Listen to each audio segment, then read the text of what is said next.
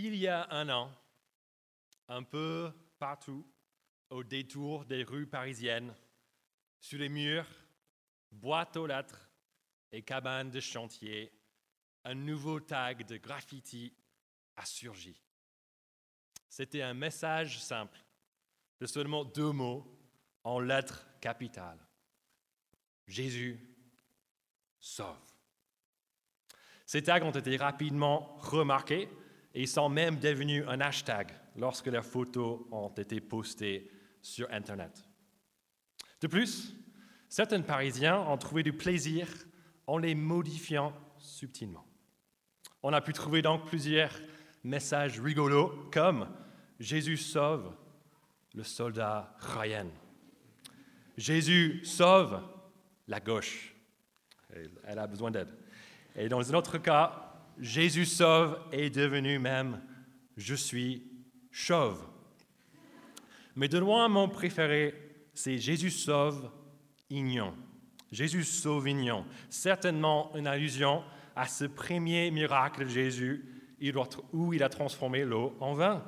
Et moi, j'aime bien imaginer quelqu'un avec une carte de vin en train de commander Ah ouais, bouteille Jésus Sauvignon 31, je pensais, une bonne année. Et bien sûr, pas de 1931, mais de l'an 31 tout court.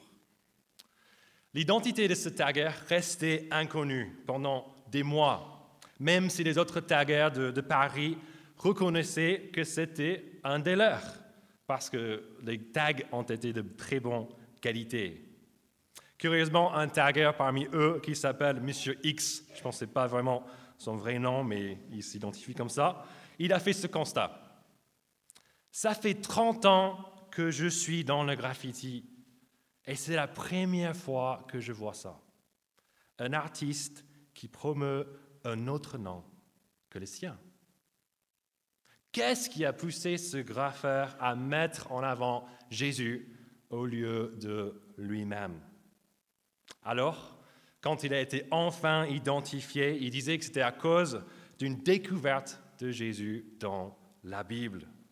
Jésus l'a sauvé, selon lui, et il voulait simplement partager ce salut avec d'autres personnes de la manière la plus naturelle pour lui. Donc, taguer ça partout. Mais malgré sa bonne volonté, il a été arrêté parce que ça reste quand même un crime. Mais il pouvait se consoler en sachant que les tags Jésus sauve continuaient de se multiplier comme des petits pains partout à Paris, peut-être tagués par ses disciples. Ce désir d'affirmer que Jésus sauve est le même qui a poussé William, Sarah et Olivier à vous inviter ce soir à ce culte de baptême. Et on est très content qu'ils aient choisi le témoignage public et aussi le baptême comme moyen de mettre Jésus en avant au lieu de taguer les rues de Toulouse. Mais ce que Olivier, William et Sarah et ce tagger aussi de Paris ont vécu, ce n'est pas nouveau. Il y a 2000 ans, Jésus avait ce même effet sur des personnes, comme les deux personnes dans ce texte que nous venons de lire de l'Évangile selon Luc. Et notre but pour ce soir, c'est de comprendre un peu qu'est-ce que ça veut dire Jésus sauve. Et pour cela, nous allons examiner de plus près ce texte et nous allons poser trois questions à ce texte. Avec d'abord, qui est-ce que Jésus sauve? Ensuite, comment est-ce que Jésus sauve? Et enfin, pourquoi est-ce que Jésus sauve? D'abord, regardons qui Jésus sauve dans ces deux histoires. Le premier personnage nous est présenté dans le premier verset du passage, le verset 35 du chapitre 18. Regardez, c'est un aveugle qui mendie. C'est vraiment un personnage assez pétroyable, n'est-ce pas Qui n'a pas seulement un grave handicap, la cécité, mais c'est aussi quelqu'un qui est pauvre et forcé mendier le long de la rue pour avoir de quoi vivre. Au verset 39, regardez, nous découvrons ensuite que c'est quelqu'un qui n'est pas forcément apprécié par les autres. Alors qu'il commence à crier pour attirer l'attention de Jésus, les gens lui disent de se taire. Il se fiche un peu de lui et de son sort. Et le deuxième personnage Regardez au chapitre 19, verset 2. Ce n'est pas cette fois-ci un mendiant, mais un homme riche, décrit comme un chef des collecteurs d'impôts. Et peut-être qu'aujourd'hui, cela ne nous impressionne pas vraiment parce que les fonctionnaires qui collectent aujourd'hui nos impôts ne sont pas reconnus comme étant des personnes très riches, même si c'est vrai, elles ont pas mal de vacances. Mais à l'époque, les collecteurs d'impôts étaient très riches. Ils avaient un bon salaire de base qu'ils augmentaient eux-mêmes avec euh, par des extorsions. Être chef des collecteurs comme Zachée égale être l'une des personnes les plus riches de toute sa ville. Cependant, il y avait un mauvais côté aussi. Être collecteur d'impôts n'était pas totalement bon parce qu'ils étaient méprisés par les autres. Les extorsions, un peu le vol, tout cela. Ils travaillaient aussi pour l'Empire romain. Ils étaient vus comme des voleurs, comme des traîtres. Donc qui est-ce que Jésus sauve? D'abord, c'est un sans-abri en situation d'handicap, comme des personnes que nous pouvons voir encore aujourd'hui au centre-ville de Toulouse en train de mendier. Ensuite, Jésus sauve quelqu'un assez différent, un homme très riche, mais aussi mal vu. Peut-être comme un chef d'entreprise qui roule en Porsche Cayenne alors que ses salariés ne touchent que le SMIC. Je ne sais pas à quel personnage nous nous identifions le plus ce soir. Peut-être que nous avons des gros soucis physiques. Peut-être que nous avons une maladie, une maladie même très grave. Peut-être que nous avons même un handicap ou quelque chose qui nous fait vraiment souffrir et que notre plus grand souhait, notre plus grand désir ce soir, c'est d'en être délivré, d'être guéri. Ou peut-être que nous sommes plus ou moins bien dans la vie, comme Zachée, comme Olivier à une certaine époque. Peut-être que nous n'avons pas encore notre Porsche, mais ça ne devrait pas tarder, surtout si Olivier peut nous donner un bon contact dans l'automobile. Nous avons tout ce que l'argent peut nous acheter. Mais peut-être comme Zachée, nous avons l'impression que quelque chose nous manque, comme Olivier nous a décrit. Peut-être que nous voulons être euh, juste un peu plus, comme Sarah a partagé aussi, un peu plus fin, ou peut-être un peu plus musclé pour les gars. Peut-être qu'il nous manque un conjoint, des enfants, ou plus d'amis. Peut-être que nous ne savons pas de tout ce qui nous manque. Tout ce que nous savons, c'est juste qu'on n'est pas content. Nous désirons quelque chose de plus. Nous voulons vivre quelque chose d'exceptionnel, un peu comme notre ami Olivier, William ou Sarah, qui est plus joyeux depuis sa décision de suivre Jésus. Même si c'est vrai, nous avons pensé un peu au début quand ils ont commencé à raconter ce qu'ils étaient en train de faire, c'est un peu stupide, vous êtes un peu fou peut-être, mais on a gardé ça peut-être pour nous-mêmes. Mais le fait de voir deux autres personnes qui témoignent à ses côtés, ça a du poids. De plus, les baptisés sont des personnes assez différentes, comme les deux personnages dans ce texte et comme nous tous ici rassemblés dans cette salle. Qui peut réunir un tel groupe de personnes? Qui peut même sauver un graffeur de Paris? Apparemment, c'est Jésus. C'est bizarre de le dire, et peut-être que nous sommes en train de nous dire, peut-être que Jésus peut faire quelque chose pour nous aussi. Peut-être que Jésus peut même nous sauver. Mais comment? Passons à la deuxième question que nous allons poser à ce texte pour découvrir justement comment Jésus sauve. Quand l'aveugle entend que Jésus passera bientôt devant lui, il commence, regardez au verset 38, à crier, à crier fort. Jésus, fils de David, aie pitié de moi. Et même si les autres volent qui se taisent, regardez, euh, verset 39, mais il criait beaucoup plus fort, Fils de David, aie pitié de moi. Cet homme ne voit pas physiquement, mais il voit très bien spirituellement. Il identifie correctement Jésus de Nazareth comme Jésus, le fils de David. Mais qu'est-ce que ça veut dire?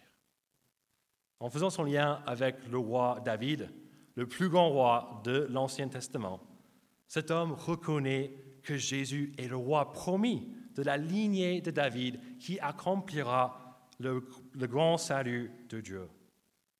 Et parmi les promesses concernant le salut de ce roi dans l'Ancien Testament, Dieu dit que les aveugles recouvreront la vue. Cet homme croit que Jésus est ce roi. Cet homme croit que Jésus peut l'aider. Il est capable même de le guérir. Et quand Jésus s'arrête et ordonne de le voir, cet homme lui demande seulement ça, pouvoir voir. Et avec un petit mot, Jésus exauce sa requête. Comme ça, cet homme voit pour la première fois. Et on n'a pas besoin que Luc nous le dise au verset 43, mais il se réjouit.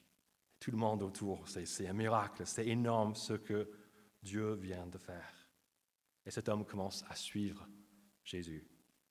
Ce premier homme est sauvé d'après Jésus au verset 42, regardez, grâce à sa foi, sa reconnaissance de qui Jésus est et de ce qu'il peut faire.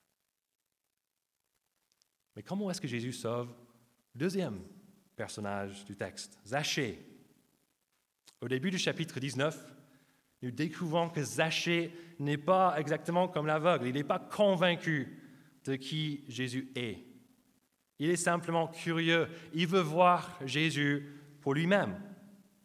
Mais au verset 3, regardez, il n'y arrive pas parce qu'il est trop petit. Imaginez un peu la scène au bourg du Tour de France. Si on veut avoir une bonne place, il faut arriver bien en avance. Moi, j'ai appris ça l'année dernière. Moi, j'ai regardé en fait l'étape qui s'est terminée à Toulouse euh, sur la télévision, parce que c'est beaucoup plus intéressant sur la télévision, parce que sinon, les coureurs, ça passe comme ça. Donc, je regardais longtemps sur la télévision. Et puis, je me suis dit, je vais, euh, ils arrivent bientôt, donc je vais euh, je me déplacer pour aller à Campense pour voir en fait le sprint final. Mais moi, j'étais vraiment ignorant. Je ne savais pas comment ça s'est passé. Je suis essayé d'arriver et tout était bloqué déjà pour la police. Et on ne pouvait pas même y aller, euh, pas du tout, vers Compense. Mais, mais laissez-moi passer. non, non, ça ne passe pas. OK. Et puis, quand j'ai enfin trouvé un moyen d'un peu regarder un peu par là, il y avait une grande foule. Les gens qui étaient là depuis des heures et des heures et des heures. Et moi, le, plus proche, euh, l'endroit le plus proche où je pouvais arriver, c'était à presque un kilomètre de l'arrivée. Et même là, il y avait tellement de monde.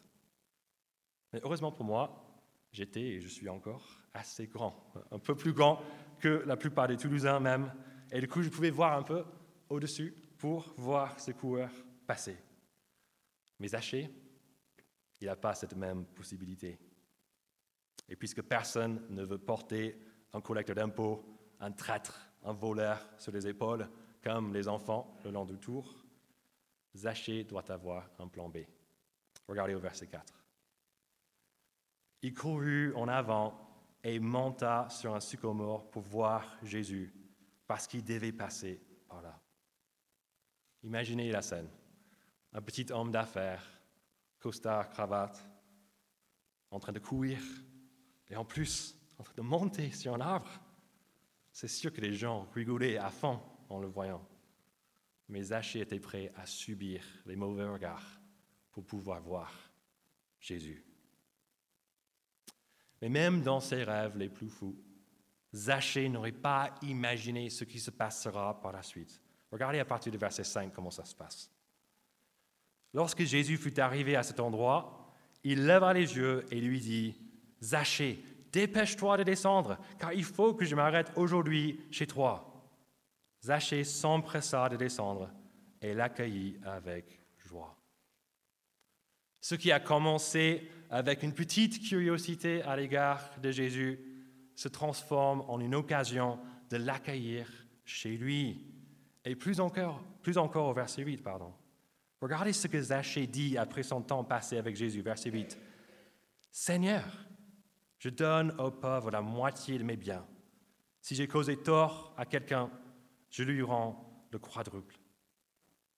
Zachée voit Jésus maintenant comme l'aveugle, comme le Seigneur, comme le roi. En réponse, Jésus dit, verset 9, le salut est entré aujourd'hui dans cette maison. Jésus sauve ces deux hommes.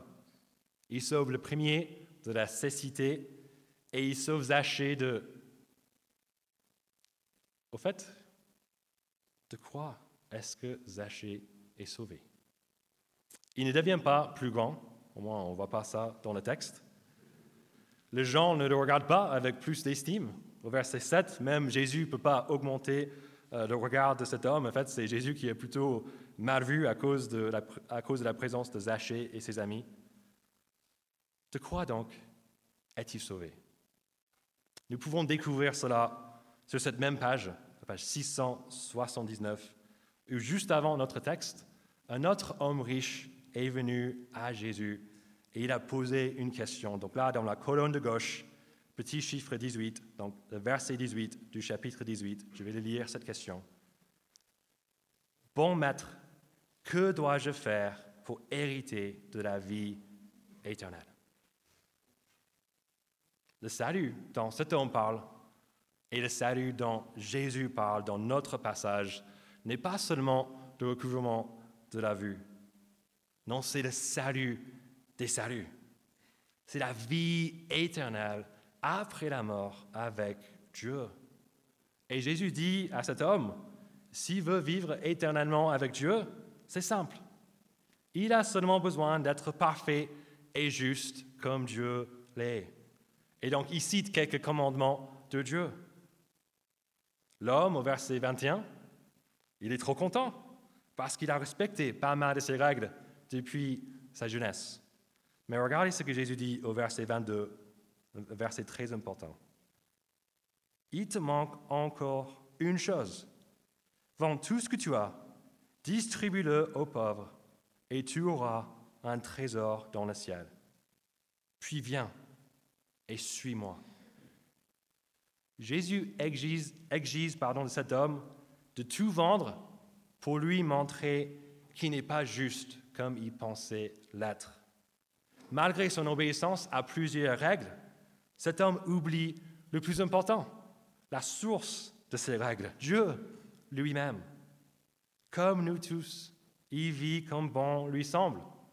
Il n'a pas construit sa vie sur Dieu, mais sur certaines valeurs qu'il aime bien et sur sa richesse.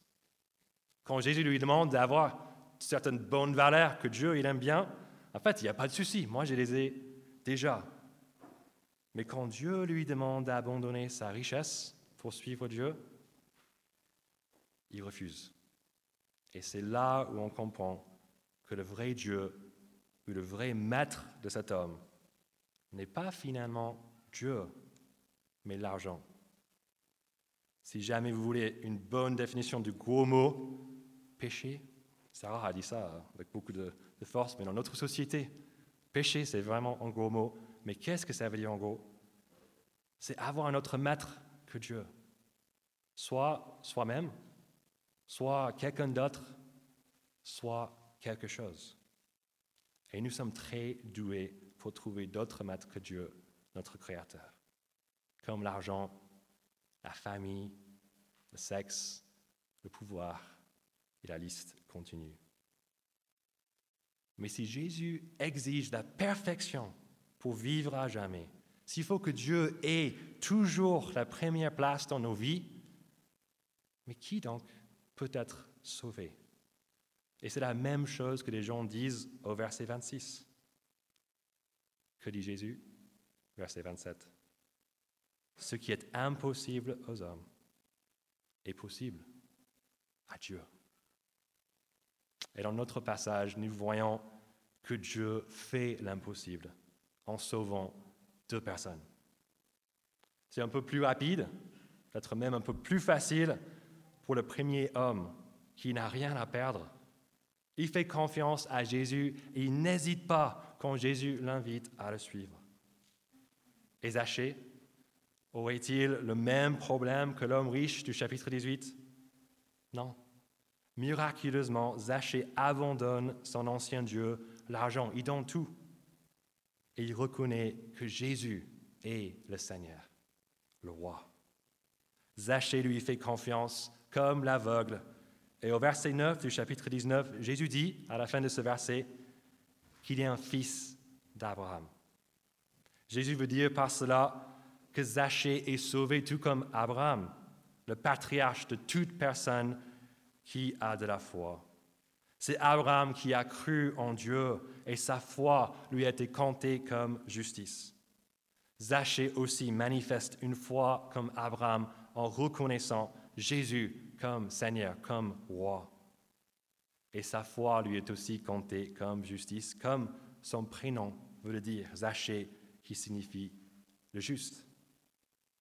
C'est la foi de l'aveugle et de Zachée, placée en Jésus, qui les rend justes. Et Jésus dit, le salut est entré aujourd'hui. C'est cette foi qui les sauve. Et nous, où en sommes-nous par rapport à ce salut que Jésus nous offre? Peut-être que nous sommes aussi dans une situation désespérée comme l'homme aveugle. Nous sommes prêts à tout abandonner. Nous n'avons pas vraiment du mal à crier au secours Jésus, aidez-moi, aie pitié de moi. Si c'est notre cas, nous sommes bénis et nous pouvons être encouragés que si nous changeons d'attitude et si nous plaçons notre confiance en Jésus, nous serons sauvés par lui. Je ne sais pas si Jésus va nous guérir ou enlever ce qui nous fait souffrir ici et maintenant.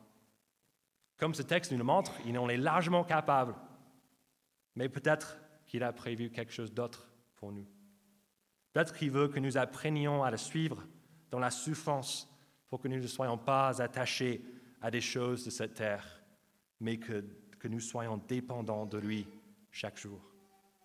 Peut-être qu'il veut que nous désirions plus que tout notre arrivée dans son royaume où la guérison et la joie complète subsisteront pour toujours.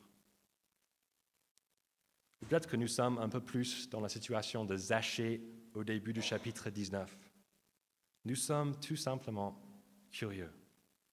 C'est peut-être notre première fois dans un rassemblement chrétien ou un culte de baptême et fils de David, le péché, la foi, Abraham, la vie éternelle et tout cela.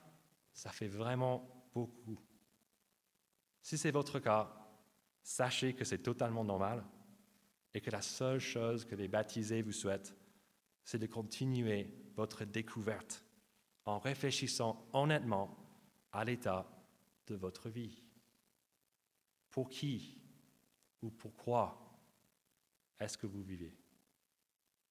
Est-ce que cela vous satisfait parfaitement? Et est-ce que cela peut vous aider face à la plus grande question, la mort Et Jésus Êtes-vous au moins intéressé de découvrir un peu plus qui il est pour vous-même? Si c'est votre cas, lisez cet évangile selon Luc qui raconte qui Jésus est et ce qu'il est venu faire. Et soyez comme Zachée, qui était prêt à monter sur un arbre pour voir Jésus. On ne vous demande pas de monter sur un arbre, même s'il y a quelques arbres devant, si vous voulez bien, c'est permis. Mais on vous demande simplement de venir dimanche prochain à un de nos rassemblements à Saint-Cyprien ou à Saint-Aubin. C'est là où vous pouvez voir pour vous-même qui est Jésus, parce qu'il décrit son Église comme son propre corps. Même si les gens pensent que nous sommes un peu bizarres de faire cela, n'est-ce pas plus important de au moins faire notre propre avis? Peut-être que Jésus est vraiment roi et peut-être qu'il peut vraiment nous sauver. Nous allons terminer ce moment en regardant la dernière question. Pourquoi? Pourquoi est-ce que Jésus sauve? Et c'est une bonne question à se poser, parce que trop souvent, on tient pour acquis que Jésus, il sauve. Ça, c'est juste un peu son boulot, c'est ce qu'il fait. Mais on ne demande, on demande jamais pourquoi. Quel est l'intérêt pour Jésus? Surtout quand on pense à comment le salut s'accomplit à Jérusalem. Dans la suite de Luc que nous verrons dès la semaine prochaine, Jésus arrive enfin à Jérusalem et c'est là où il subit le sort que méritent les gens qu'il veut sauver. Les gens comme nous tous qui ont rejeté le règne de Dieu. C'est quoi notre sort à tous? C'est la mort. Jésus meurt à la place de ceux qui lui font confiance et il ressuscite pour confirmer que le salut d'une vie après la mort est vraiment possible. Mais pourquoi est-ce que Jésus a quitté le ciel pour venir faire tout cela? Pourquoi est-ce qu'il voulait sauver les gens qui ont choisi de vivre comme bon leur semble Tout est dit dans ce dernier verset du texte, verset 10 du chapitre 19 euh, de Luc, où on voit en quelque sorte une lettre de motivation de Jésus. Jésus dit, en effet, le Fils de l'homme, Jésus, est venu chercher et sauver ce qui était perdu. La raison pour laquelle Jésus est venu sur la terre en général et la raison pour laquelle il est venu ce jour-là à Jéricho, c'est pour chercher et sauver les personnes perdues. Puisque ce n'est pas par hasard que Jésus soit passé sur ce chemin à Jéricho. Ce n'est pas par hasard qu'il ait entendu les cris désespérés de l'aveugle. Ce n'est pas par hasard qu'il ait cherché ensuite à le faire venir. Et ce n'est pas par hasard qu'il ait sauvé cet homme qui a placé sa foi en lui, en l'appelant à le suivre et en lui redonnant la vue. Jésus est venu chercher et sauver cet homme.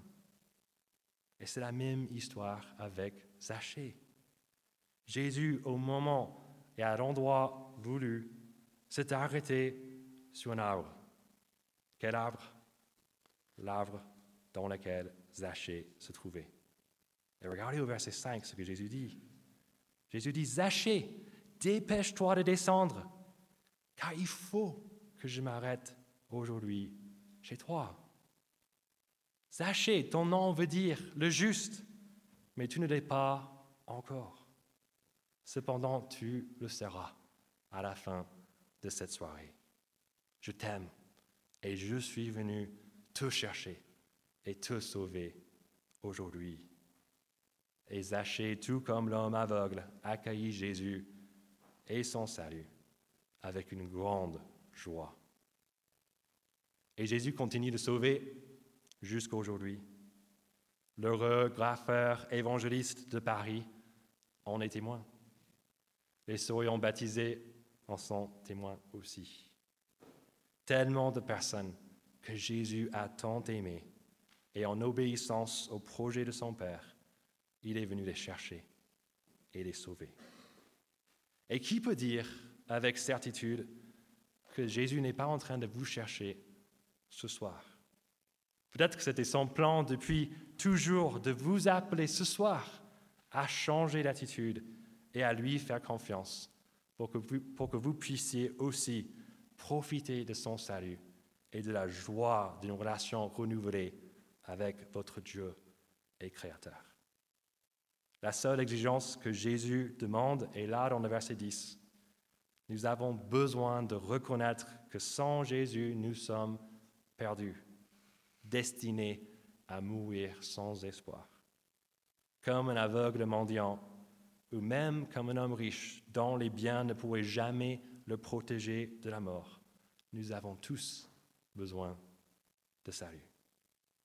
Est-ce que nous pouvons le reconnaître ou pas? Que nous avons terriblement besoin d'être sauvés, mais qu'heureusement pour nous, Jésus sauve. Je vais prier.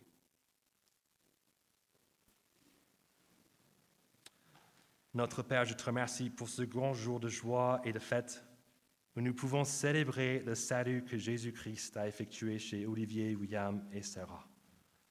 Et je te remercie aussi pour ce texte qui nous montre que Jésus sauve depuis bien longtemps et qui sauve des personnes bien différentes. Je ne sais pas où nous en sommes par rapport à Jésus et à son salut ce soir, mais Seigneur, tu le sais. Tu connais nos cœurs. Et donc je te prie de nous aider à voir clair, pas seulement physiquement, mais spirituellement. Aide-nous à voir que vivre sans toi est pour des choses qui ne nous satisfont pas et qui ne peuvent pas nous protéger de la mort, c'est de la folie. Mais malgré notre folie, tu nous aimes et tu veux notre bien. Tu as envoyé Jésus-Christ pour nous chercher et pour nous sauver. Tu fais grâce, Seigneur, aux gens perdus et sans espoir. Et tu leur offres un salut d'une vie joyeuse avec toi qui n'aura pas de fin. Convainc-nous de notre besoin de salut et du fait que Jésus sauve. Fais tout cela pour notre bien, pour la joie des baptisés et bien sûr pour ta gloire éternelle.